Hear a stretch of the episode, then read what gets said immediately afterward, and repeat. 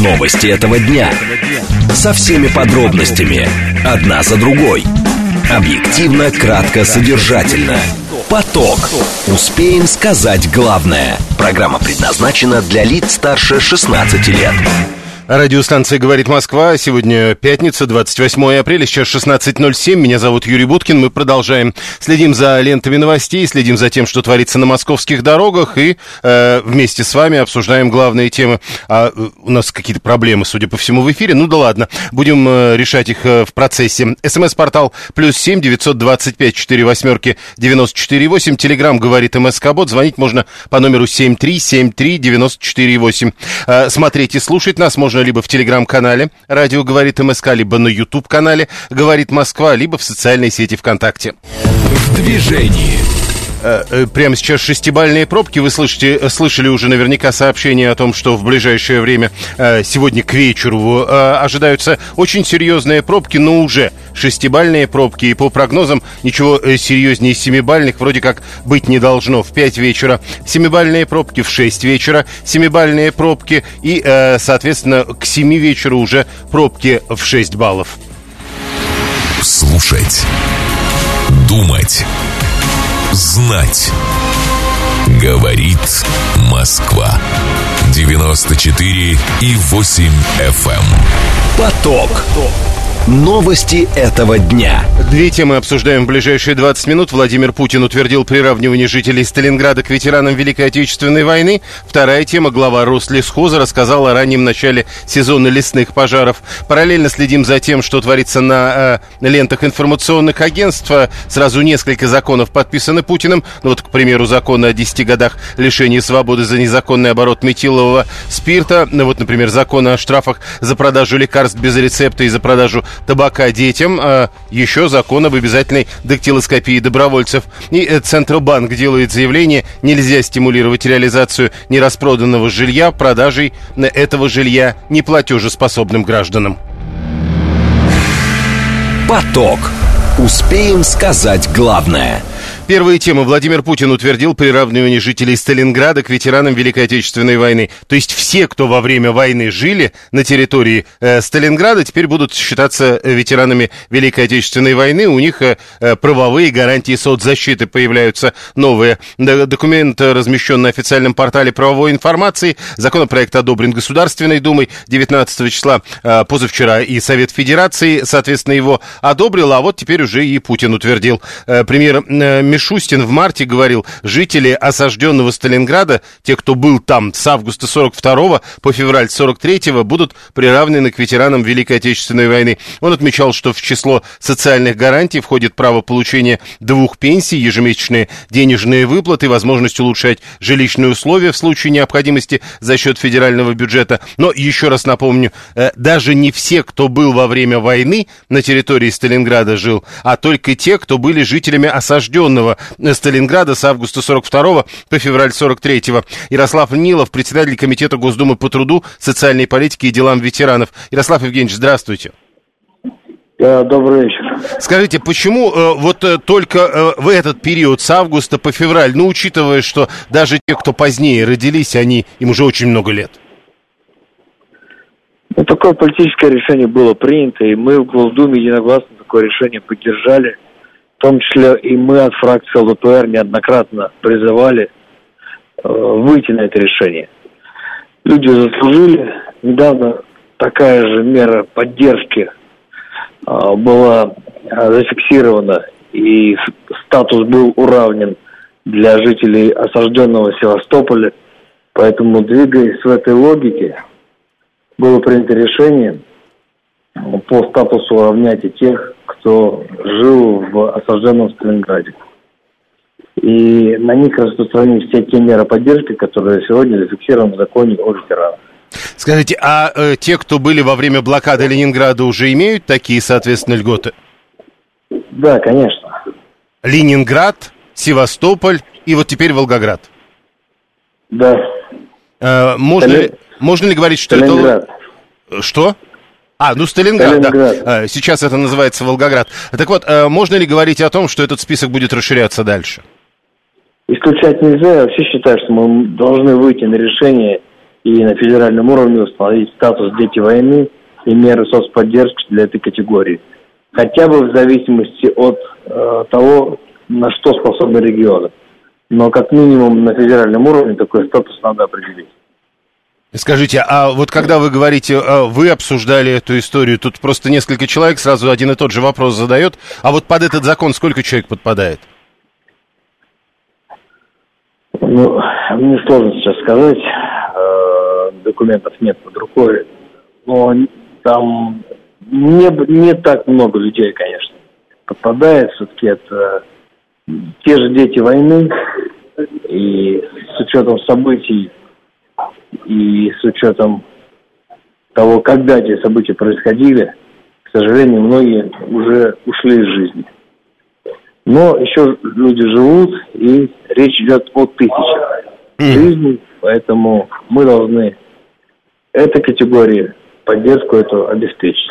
Но, э, э, даже, э, даже если один останется живой э, житель осажденного Сталинграда, все равно мы считаем, такая мера должна быть определена в действующем законодательстве. Но вы полагаете, что может идти э, речь только о локальных решениях, к примеру, э, Ленинград, э, Волгоград и, э, к примеру, Севастополь, а вот чтобы говорить о том, что все, кто жил во время Великой Отечественной войны, это пока невозможно? Это, это, да, недавно наш законопроект, внесенный фракцией ЛДПР, был отклонен. Мы предлагали дети Великой Победы установить такой статус на федеральном уровне – и мер соцподдержки распространить. Но поддержанного, к сожалению, не было. Понял, спасибо. Ярослав Нилов, председатель Комитета Госдумы по труду, социальной политике и делам ветеранов, был с нами на прямой связи. 123-й э, правильное, только сильно запоздалое решение. И он тоже вот задает вопрос, сколько осажденных жителей Сталинграда еще на сегодня остались в живых. 7373948. Слушаем вас. Здравствуйте. Здравствуйте, меня зовут Анна. Да. Сталинград не был осажден. Это первое. Второе, значит, с июля, потому что в середине июля начались бои за Сталинград. Началась оборонительная операция, которая длилась до ноября. С ноября по 2 февраля была наступательная операция. 2 февраля мы наконец-то все дело завершили. Я вам хочу сказать, я не знаю, что было в Ленинграде, я не знаю, что было в Севастополе, я знаю, что было в Сталинграде. Им этот статус надо было дать давно, еще в 45-м. Потому что те, кто пережил 23 августа 1942 года в Сталинграде, им всем надо дать, ну, как минимум, орден мужества, а лучше звание Героя Советского Союза. Я боюсь, что не все знают про 23 августа, это та самая массированная бомбежка. Да, это жутко. Юрий Викторович, это... А то, что было потом еще, дней 10, э, это словами не передать об этом вспоминать не хочется и забыть невозможно. Это было страшно. Вот я очень жалею, что детский Елизар с теткой Аленой до этого дня не дожили. Вот не умею я плакать, умела бы, я бы сейчас разревелась. Спасибо большое, Владимир Владимирович. Вот действительно искренне спасибо. Ну а то, что, э, может быть, речь должна идти действительно обо всех, кто жил в Великой Отечественную войну, теперь уже сейчас. Юрий Викторович, я не знаю, как жили в Великую Отечественную войну в Сибири, на Урале. Я думаю, всем было тяжело. Я знаю, что такое Сталинград во время оборон, особенно во время обороны Сталинграда и во время наступательной операции. Ничего хорошего. Понял, спасибо. Э, Геннадий пишет, тем, кому за 80 и так пенсия повышена, не получается ли, что это социальное пособие для всех? Ну вот видите, не для всех. В данном случае речь идет о тех, кто э, во время Великой Отечественной войны э, жил, к примеру, вот э, с августа 42 по февраль 43 на территории Сталинграда. Теперь вот видите, еще спор идет, осажденным был он в это время или не осажденным. Э, да, до конца в истории еще не разобрались или забыли разобраться, пишет 123-й. 7373948. Слушаем вас, здравствуйте. Здра- здравствуйте, Владимир Кантемировская. Вы знаете что, вот такая информация.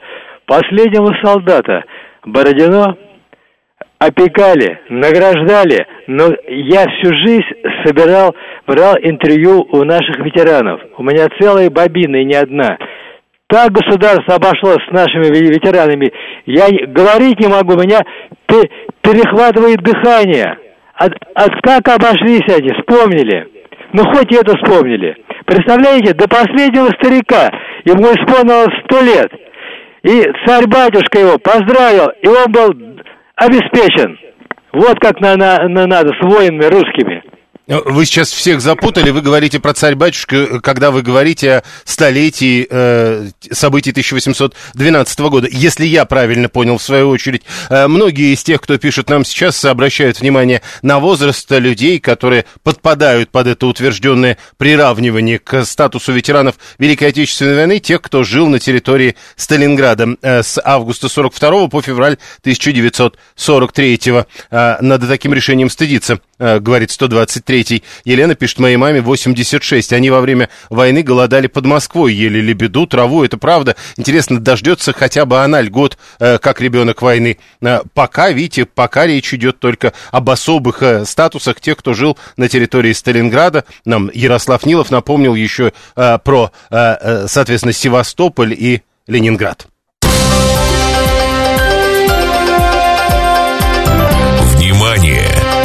Говорит Москва. 94 и 8 FM. Эм. Поток. Успеем сказать главное. Продолжается история с судом по делу Блиновской, точнее не по делу Блиновской, а сейчас пока речь идет исключительно о том, в каких условиях она будет дожидаться судебного разбирательства по ее делу. И вот э, РИА Новости из зала суда сообщает, следствие согласно, чтобы Блиновская находилась под домашним арестом в доме в коттеджном поселке в Подмосковье. Это из срочных новостей, которые в эти минуты приходят. Следующая срочная новость. В Хакасии тушат крупный степной пожар. Э, фронт только фронт этого пожара составляет 10 километров. РИА Новости пишет, ссылаясь на региональный главк МЧС. Правда, в том случае, говорят, это Усть-Абаканский район Хакасии. В том случае, говорят, пожар локализован. Э, э, на ликвидации 80 человек, 20 единиц техники. Э, глава Рослесхоза сегодня рассказывал о раннем начале сезона лесных пожаров. По словам Ивана Советникова, все это произошло из-за аномально теплой погоды. Например, дальневосточные регионы, как пишет газета «Известия», власти сегодня, ссылаясь на слова Советникова, загорелись на 2-3 недели раньше, чем обычно. На сегодня пожары зарегистрированы уже более чем в 70 регионах. Их нет на Крайнем Севере, в Мурманской области, на Чукотке еще в нескольких субъектах. Всего их чуть меньше 10. Советников говорит, что площадь, пройденная огнем, составляет более 180 тысяч гектаров. Традиционную э, проверку готовности перед лесопожарным сезоном 9 регионов не прошли. В прошлом году с поставленной задачей по сокращению сокращению площади лесных пожаров не справились 23 субъекта. Но еще раз напомню, э, на сегодня пожары зарегистрированы более чем в 70 регионах. Как-то не стыкуются цифры. Э, Григорий Куксин, руководитель э, противопожарного отдела российского Гринпис. Григорий, здравствуйте. Да, здравствуйте. Итак, это действительно какая-то а, аномально теплая погода. Что за пожары вдруг так рано кажется?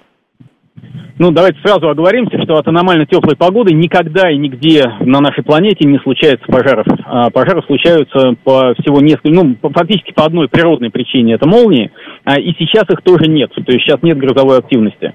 Поэтому сейчас можно говорить, что аномальная погода, там, сухая или ветреная погода, создают условия, в которых пожары могут развиваться, но возникают они 100% по вине людей. Вот в весенний период это 100% человеческий фактор, сейчас нет природных пожаров. И от погоды никаких самовозгораний не бывает бывает, то есть это люди подошли траву, а люди оставили непотушный там костер или высыпали угли из мангала, а, или сжигали опилки у своей пилорамы и, не потушили, да, и думали, что это нормально. Поэтому сейчас практически все пожары у нас рукотворные. То есть получается, что, а, значит, в прошлом году только 23 субъекта не справились, читая остальные справились. В этом году проверку вообще всего 9 регионов не прошли, то есть остальные, читай, прошли, а на самом деле, видимо, не прошли, ведь пожары почти везде.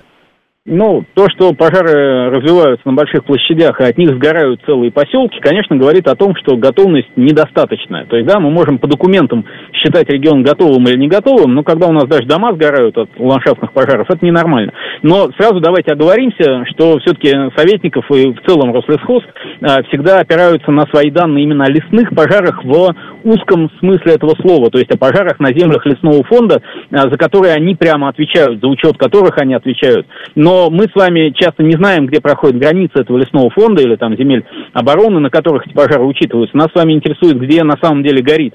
А, и тут ситуация немножко сложнее, потому что сейчас весной в основном пожары не лесные. А, сейчас в основном это вот то, что сейчас называется ландшафтные пожары. Пожары, которые действуют на природной территории, но часто не на землях лесного фонда. И почти всегда, вот сейчас, начало пожаров, это заброшенные сельхозземли, это там земли государственного земельного запаса, земли промышленности, э, за тушение которых отвечают региональные власти, э, а за учет пожаров отвечает МЧС. И, к сожалению, нет в России сейчас системы учетов э, этих ландшафтных пожаров, то есть горит намного больше, чем э, в данных Рослесхоза, и это не потому, что Рослесхоз нас обманывает, а потому что он учитывает не все пожары, он учитывает пожары только в лесу на некоторых категориях земель, а в реальности мы видим, как полыхает, ну, на огромных площадях, э, в основном потому, что люди подожгли траву, эти пожары никто не учитывает, и пока они не дойдут до населенного пункта или до леса, фактически региональные власти делают вид, что этих пожаров нет. Э, ну, вот сейчас появилось, наконец, год назад в законодательстве само понятие этих ландшафтных пожаров. Ну, конечно, мы все ждем, что наконец появится порядок их учета. Мы хотя бы сможем говорить на одном языке о тех площадях, которые горят. Скажите, ну не первый год уже речь идет о том, что а, пожары рано или поздно до населенных пунктов доходят. А отделить населенные пункты от таких природных пожаров вообще невозможно заранее? А, можно, и это во многом ответственность муниципальных властей, создавать э, минерализованные полосы, обновлять дороги, строить пожарные водоемы, обеспечивать проезды для техники. Но э, при том, что они почти, ну, за, за очень многое в этой сфере отвечают, э, денег у них, как правило, на это нет. То есть бюджет э, поселения предполагает, что там половинку населенного пункта можно опахать минполосой.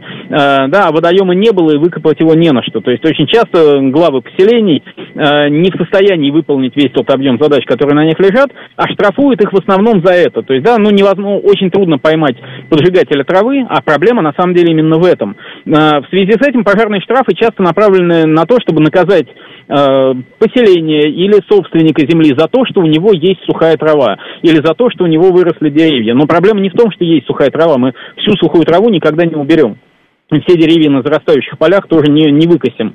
Э, проблема в том, что люди эту траву поджигают. А, поэтому вот здесь ну, просто надо сместить акценты в профилактической работе. Да, конечно, надо делать минполосы, конечно, надо делать дороги, но пока у нас поджигатели в каждой деревне, и пока это фактически не наказуемо, то есть штрафы очень большие, а, но накладывать их некому. Там один человек на район в лесничестве, один человек в район в пожарном надзоре. У нас районы по размеру, как европейские страны. Э, да, получается, что оштрафовать за то, что сухая трава мы можем, а оштрафовать за то, что люди поджигают эту траву, не получается. Э, вот это обязательно надо исправлять, и ну, просто отучать. Вот сейчас вы, наверное, как журналисты делаете больше, чем мы как пожарные. А вот то, что мы говорим об этой теме, то, что мы говорим а, о том, что ну, уже и незаконно, и абсолютно ну, аморально, неправильно поджигать траву, а вот, ну, да, сама эта работа может привести к тому, что пожаров станет меньше. Пока у нас поджигателей больше, чем пожарных. Пока, ну, даже бессмысленно обвинять пожарных, что они поздно приезжают. Сейчас э, у нас у каждой деревни горит трава. У каждой пилорамы горят куча опилок, потому что их, ну, просто вот такой дешевый способ от них избавляться. Это незаконно, э, но люди это делают. И пока они это делают, порыв ветра и пожарные должны выбирать, в какую из пяти дерев... горящих деревень они поедут. То есть местные жители своими руками эту траву поджигают, ну, по крайней мере, один такой альтернативно одаренный человек на деревню всегда находится. Вот э, э, вы говорите про а, альтернативно одаренных людей, я прошу прощения. Вчера просто было сообщение о том, что мимо какой-то деревни просто тепловоз проехал, и от его искры теперь горит вся деревня. Насколько можно верить в подобное?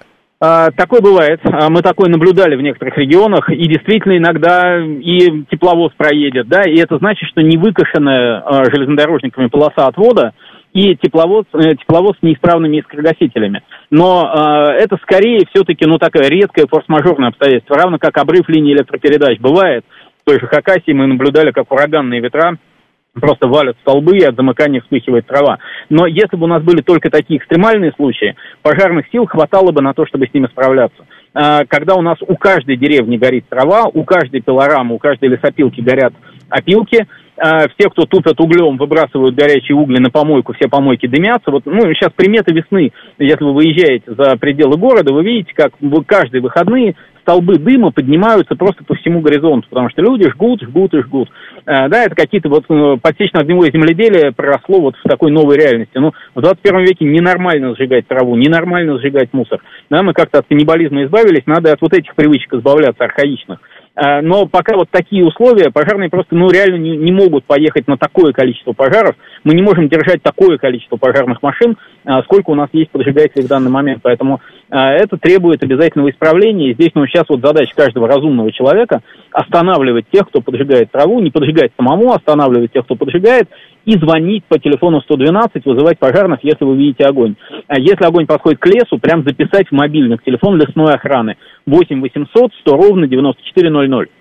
Uh-huh. Так, чтобы специальные службы, лесники, да, все, кто в ведении региональных органов лесного управления лесами, э, там, или федеральная авиалесохрана в ведении Рослесхоза, они, как специалисты, будут тушить лесные пожары, все остальные пожары, 112, это пожарная охрана региональная или силы МЧС – а, для, ну, или силы добровольной пожарной охраны, для того, чтобы просто они быстро приезжали на эти пожары. Последнее. Сейчас угу. обычная ситуация, что люди едут по дороге, справа-слева горят поля, пока не горит деревня, никто не звонит, никто не вызывает. Люди продолжают ехать. Скажите, последнее да. я все-таки попросил бы вас уточнить, а, вот этих а, палов травы, вот этих поджигателей, их стало больше за последние, там, скажем, два или три года?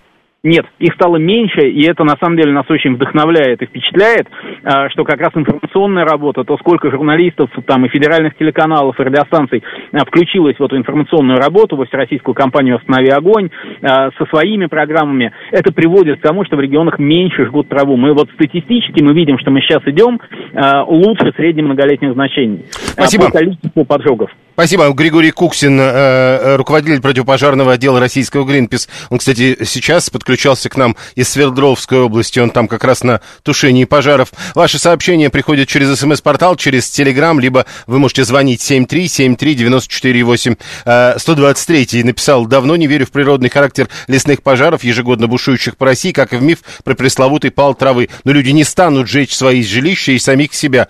Так они себя и не жгут. А дальше он пишет, очевидно же, что это дело рук поджигателей, которые хлынули с Украины. Но смотрите, только что Куксин сказал, что э, в последние 2-3 года, наоборот, стало меньше палов травы что-то как-то не стыкуется с вашей теорией. Но да, э, про другое. Э, люди, когда э, поджигают, они ведь поджигают не свои жилища и самих себя, они поджигают траву, которая довольно далеко, и абсолютно уверены, что э, вот этот вот пал травы до их дома не дойдет. 877 не мог добиться в сельсовете много лет, чтобы трактор сделал пожарозащитную полосу вокруг хутора в Рязанской области, и каждый год делаю ее за свой счет. 965 если траву не сжигать, она летом не растет нормально. Я знаю, что вы сейчас скажете, но если не жечь летом, одни палки на лугу, это многолетний опыт, пишет 965 А что вы будете делать, и вот э, вы говорите многолетний опыт, видимо, ваш многолетний опыт, а что вы будете делать с многолетним опытом других людей? Вы считаете, что он неправильный? Ну, то есть есть э, два мнения, мое и неправильное. 357 полагает, что надо вернуть лесничество. Но э, насколько вот появление лесника что-то изменит в этом смысле. 7373948. Э, э, сколько раз уже МЧС пару лет назад заявление насчет э, того, что надо перестать жечь траву, выпускала, напоминает Григорий 859. А траву надо косить, чтобы потом не было вот этого вот. Э, до этого надо было ее. Ну, ну не накосили уже теперь что. Э, да, 123-й, видите, это к вопросу о... Э, тут человек, что бы там ни говорил, э, люди слышат только то, что хотят. Самопалов мало, а пожаров все больше. У него не бьется. Пожаров все больше, а самопалов... Я спросил, самопалов-то как, стало больше или меньше? А пожаров все больше каких? Тоже вопрос. 7373948. Напомню, э, дальневосточные регионы в этом году в России загорелись на 2-3 недели раньше, чем обычно. Это говорит глава Рослесхоза Иван Советников в интервью газете «Известия», которое сегодня опубликовано. И тут важно, на сегодня пожары зарегистрированы уже более чем в 70 регионах, хотя традиционную проверку готовности перед лесопожарным сезоном не прошли только 9 регионов. Прямо сейчас новости, потом реклама, потом продолжим. Новости этого дня. Со всеми подробностями. Одна за другой. Объективно, кратко, содержательно. Поток. Успеем сказать главное.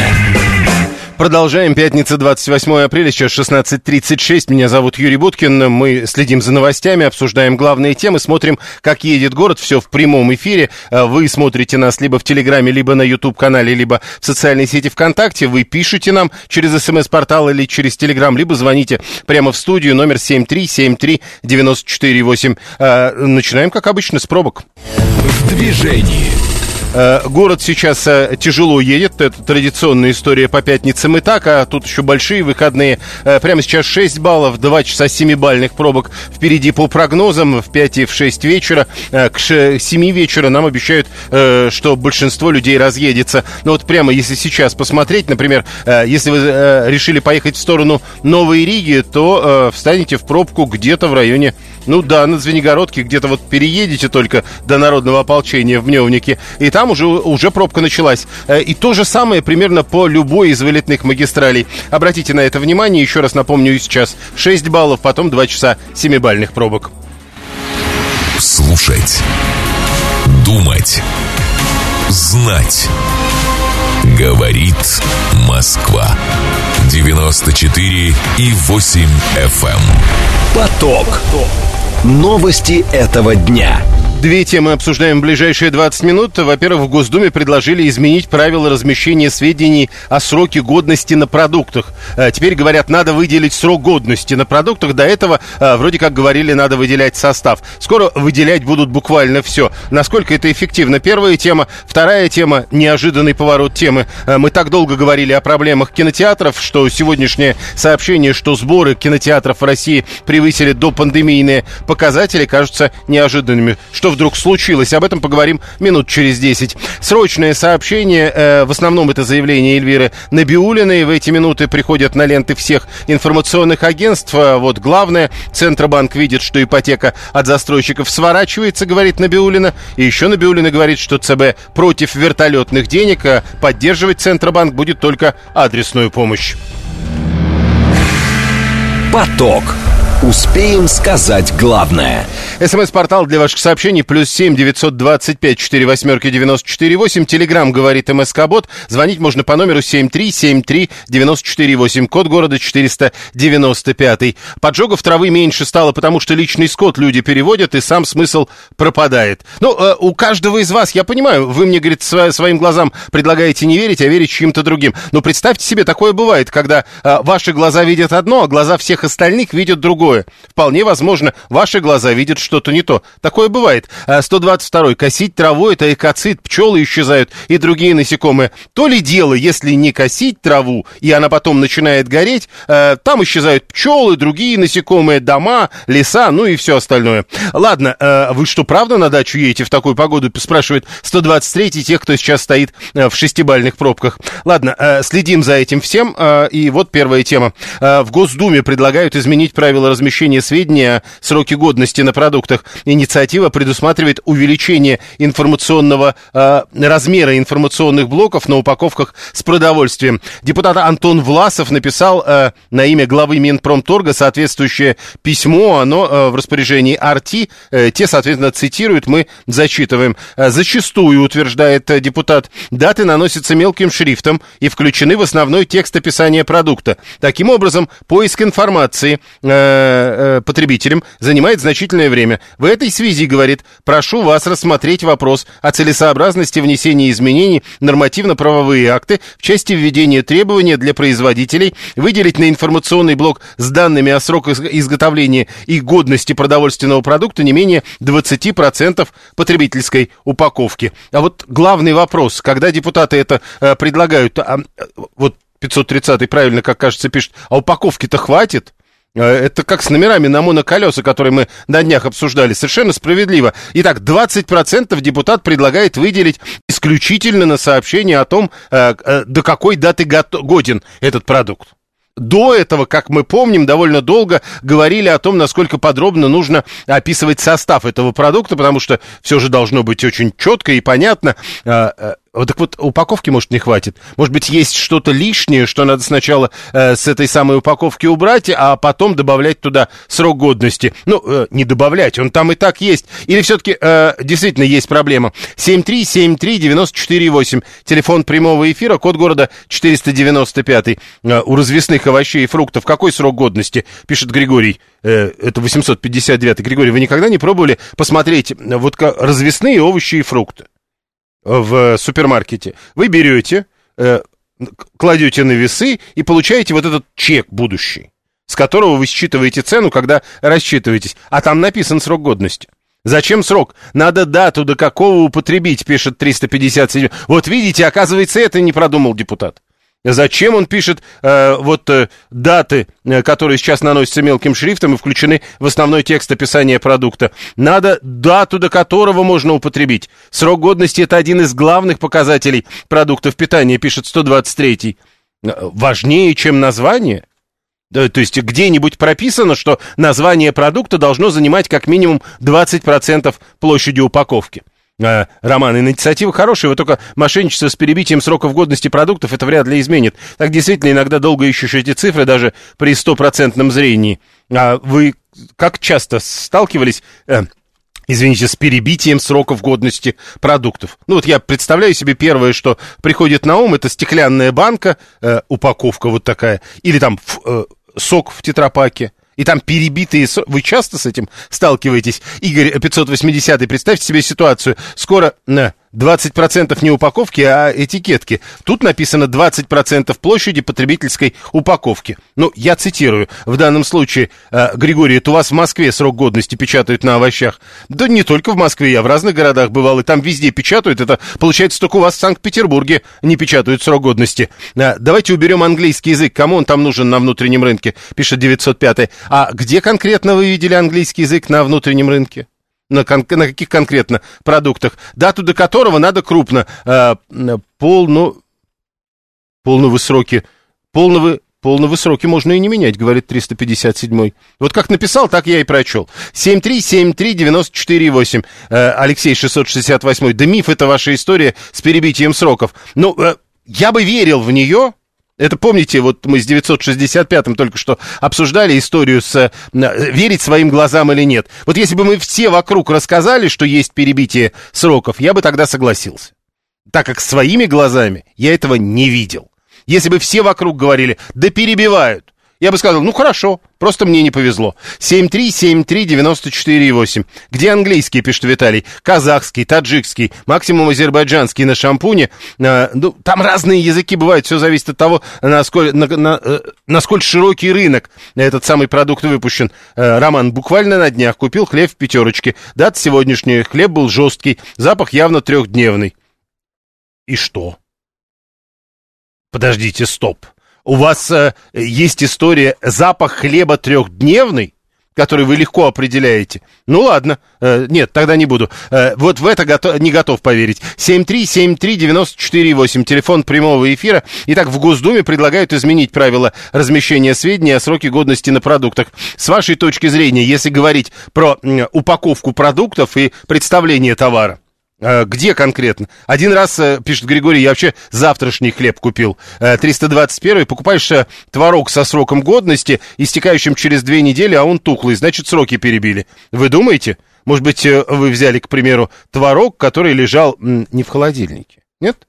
Э, Виталий э, завидует. Вот это, говорит, нос, который определяет трехдневность хлеба. Мое уважение. А я купила хлеб завтрашний, пишет Елена. И тут тоже большой вопрос на самом деле. А это была дата э, изготовления или дата, срок до которого? По поверочные документы на нос предоставьте, пожалуйста. Запах трехдневного хлеба – это тогда, когда вы Э, это 454 в общем, требует, если вы говорите, что вы можете определять запах трехдневного хлеба, давайте поверочные документы. Елена утверждает, что дата точно была изготовления завтрашняя.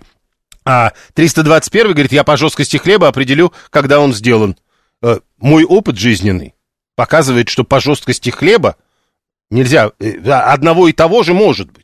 Ладно, 535 наблюдал перебитие только на курином мясе. Там магазин просто наклеивал этикетку поверх старой с новой датой. Ну так это другая история, это не перебитие совсем. Мы же говорим про упаковку, вот то, что предлагает парламентарий, эту проблему никак не определит. А, определю хлеб с трех нот, пишет 618. А если нос не мыть три дня, тогда что будет, пишет 530. А, а Елена говорит, я дома пошутила, когда этот хлеб купила, чтобы до завтра хлеб не ели, потому что ну нельзя же есть хлеб, который еще не испекли. Она его, конечно, купила, он, конечно, уже есть, но так-то нельзя. 7373948 Э, бывает, молочку и хлеб делают вечером, а ночью завоз. Тут, видимо, раньше завезли в магазин, вот и все. Э, хлеб сегодняшний изготовлен вчера. Просто знаете, это пишет Катя 986. Да и все. Исполнительный директор Руспродсоюза Дмитрий Востриков к нам присоединяется. Дмитрий Владимирович, здравствуйте. Да, добрый вечер. Скажите, как вам эта идея насчет изменения правил размещения сведений о сроке годности на продуктах? Тут говорят, э, это должен быть блок не менее 25% площади потребительской упаковки. Э, ну, мы считаем, что тех регламенты, которые сейчас установлены и в которых э, написаны все требования к нанесению информации на упаковку, они на сегодняшний день э, достаточные. Вот. И ли, лишние как бы их изменения а, ну, мало того, что они доставят неудобства а, производителям, покупателям, наверное, тоже, потому что они привыкли к сегодняшней упаковке, потом зачастую требования, а, они не учитывают то, что упаковка совершенно разная бывает. 25% это практически четверть э, этикетки. Вот. Есть продукты с э, очень маленькой поверхностью вот для этикетки. Иногда покупатель сталкивается с тем, что вот состав это то, вот то, что самое интересное, да, то, что э, для разборчивого покупателя в первую очередь важно, да, это прочесть, из чего продукт изготовлен. Иногда таким мелким шрифтом что без э, увеличительного стекла и так прочесть невозможно. То есть если мы еще уменьшаем эти полезные надписи, отдавая 25% э, просто указанию даты производства вот и сроку годности, то надо понимать, что все остальное уменьшится еще больше. А, плюс к этому сейчас многие органы исполнительной власти, они вот вводят различные системы прослеживаемости, вот, меняют маркировку, наверное, все видели, что сейчас а, молоко с QR-кодом читается на кассе, а, воды а, минеральные и негазированные, вот, и в принципе а, в перспективе вот этот вот код, он будет а, содержать в том числе вот и срок годности. И через кассу просто не пробьется продукт, если он а, уже вышел за а, срок годности продукта. Mm. То есть государство в этом плане работает, и я думаю, что здесь любые как бы изменения регламентов, они будут идти очень долго, вот, и быстрее мы получим уже автоматизированное решение, которое и так покупателя обезопасит от того, чтобы он мог э, купить просрочку. Скажите, э, раз уж мы э, с вами эту тему обсуждаем, мы, мы пока до вас дозванивались, довольно долго обсуждали всю эту историю, и вот многие слушатели mm-hmm. пишут, что в магазинах встречается товар, который выпущен завтра. Как такое может быть? Такое может быть, э, такое бывает э, по одной простой причине. Э, вот у каждого производителя есть установленный договором остаточный срок годности, по которому сети, ну или розничная точка готовы принять этот продукт. Вот э, для скоропорта вот в основном такие надписи, они встречаются там э, на тортиках, либо на э, той категории, которая называется ультрафреш, вот э, среди розничной торговли. На самом деле это с э, очень короткими сроками хранения. Вот. И здесь, так как каждый час на счету, вот иногда получается так, что э, пробивают как бы э, дату, э, и получается, что еще не произведен продукт, он уже поставлен. Такие случаи очень редки. Вот. Но это в основном то, Но это в пределах суток там, ночная... такое. Это именно в пределах суток. Ночная смена, э, Конечно, допустим. ночная да. смена, она уже выпускает там завтрашним там э, числом, да, вот там с учетом доставки. Вот. И такая продукция, она иногда э, вызывает вот такие курьезные, собственно, случаи. Спасибо. Э, Дмитрий Востриков, исполнительный директор Руспродсоюза, был с нами на прямой связи. Магазины сами пристально следят, чтобы просрочки не было. Инициатива, как бы получается, ничего не решает и ничего не улучшает. Это пишет 535-й. Ну, э, и еще 175-й. И вот это кажется более важным. Э, помните, про творог мы говорили, и вот 175-й тоже об этом пишет. Самая большая проблема вообще-то, это не соблюдение условий хранения продуктов и не соблюдение температурных режимов. То есть срок годности-то у вас будет нормальный. Но вот это не факт, что то, что там внутри окажется, будет нормальным тоже. 530, то есть 25%, ну нет, тут не менее 20, 25% на срок, 25% на картины о том, что это вредно, 25% под QR-код, а куда, говорит, состав, а я вам еще напомню, там же штрих-код, там еще обязательная информация о том, кто производитель, э, кто владелец бренда, ну и так далее, и тому подобное. Э, как бы то ни было, в Госдуме есть идея изменить правила размещения размещения на продуктах сведений о сроке годности.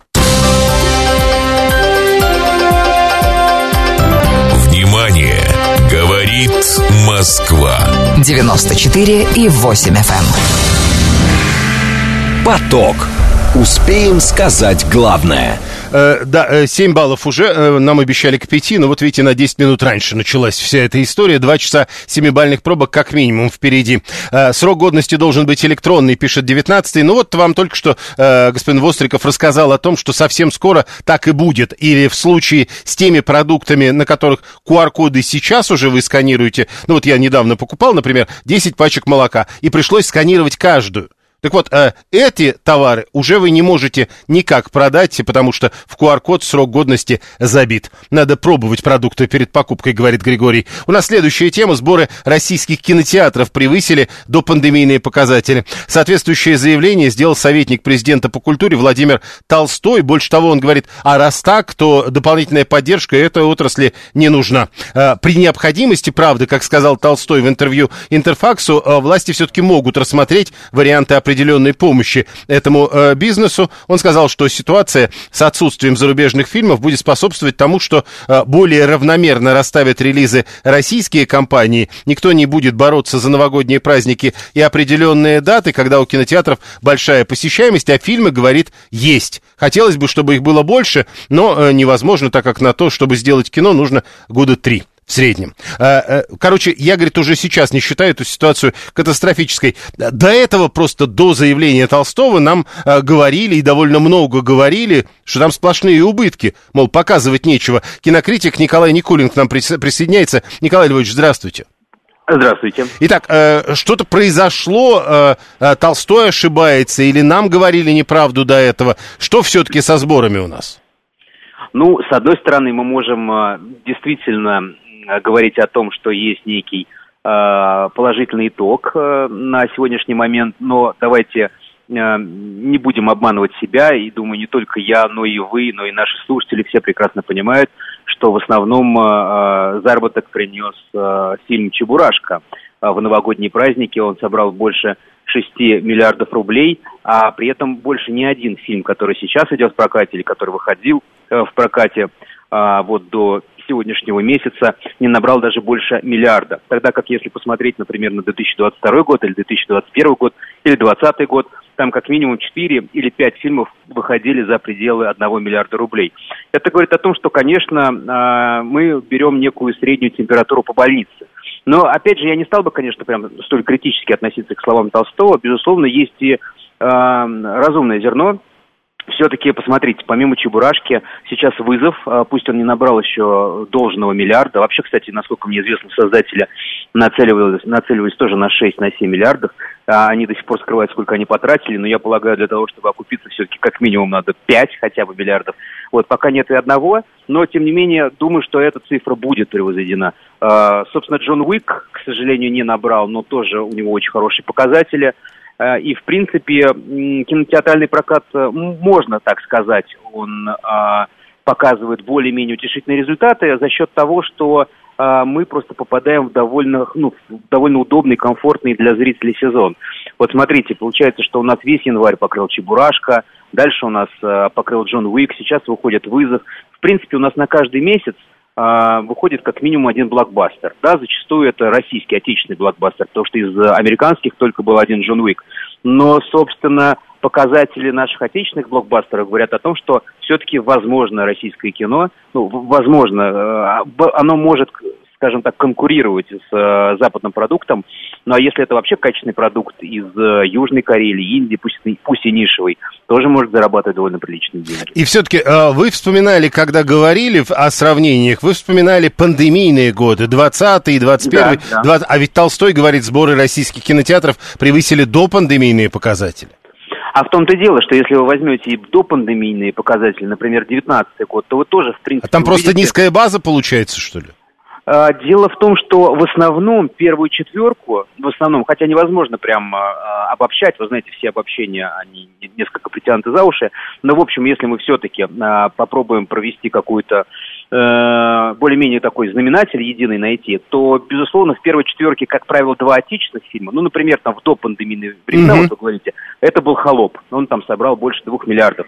А, вот, а, собственно, там вместе с «Холопом» сейчас я не помню, какая тоже была картина, но там тоже собирала больше... Ну, в общем, Чебурашка просто столько насобирал, сколько все остальные вместе взятые в девятнадцатом не собирали. Совершенно верно. Холоп столько не собрал. Не собрал последний богатырь, который тоже шел на. А, я вспомнил, лед 2 еще вместе с Холопом тогда собрали больше миллиарда. А, вот. э, Ну, то есть все эти фильмы наверняка многими зрителями посмотрены.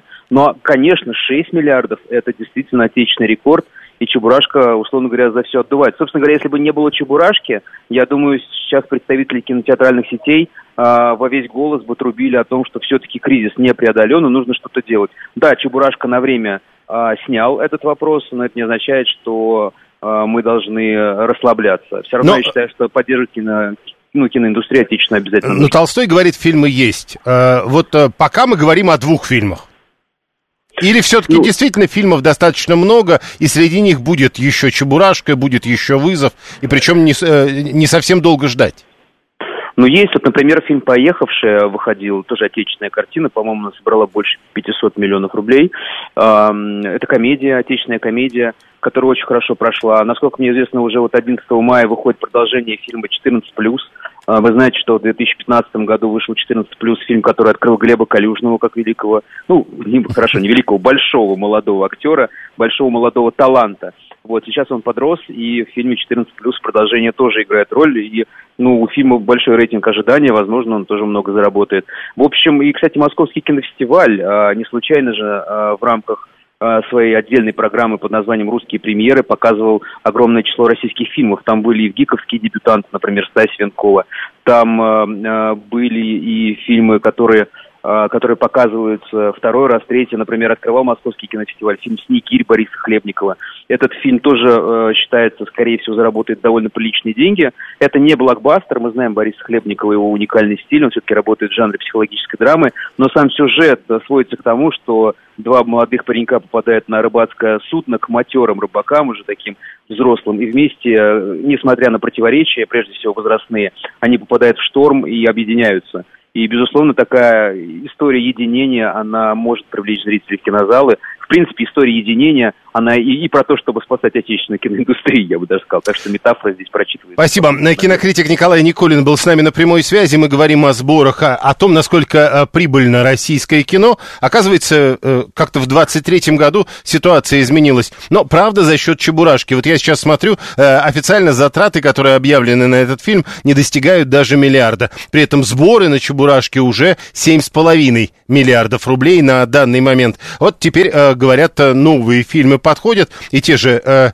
«Уехавшие» или «Поехавшие», как это было, э, тоже фильм, который э, на самом деле при небольших затратах принес довольно много денег. Правда, почти пол э, миллиарда. Э, Это так. Сборы российских кинотеатров вообще превысили до пандемийные показатели. Это э, то заявление, которое сделал советник президента по культуре Владимир Толстой. Толстой при этом говорит, в результате такой ситуации дополнительная поддержка отрасли не нужна, но, говорит в интервью Интерфаксу, при необходимости власти какую-то определенную помощь для э, кинопрокатчиков рассмотреть могут. Э, в СМИ раньше говорили, что российские киносети после ухода иностранных компаний понесли убытки, а э, по итогам 2022 года их выручка упала почти в два раза. Получается, что в 2023 году ситуация существенно поменялась. Ну, а отечественные фильмы тоже есть, и об этом Владимир Толстой говорит. Хотелось бы, чтобы их было больше, но невозможно, так как на то, чтобы сделать кино, нужно примерно три года. Далее новости.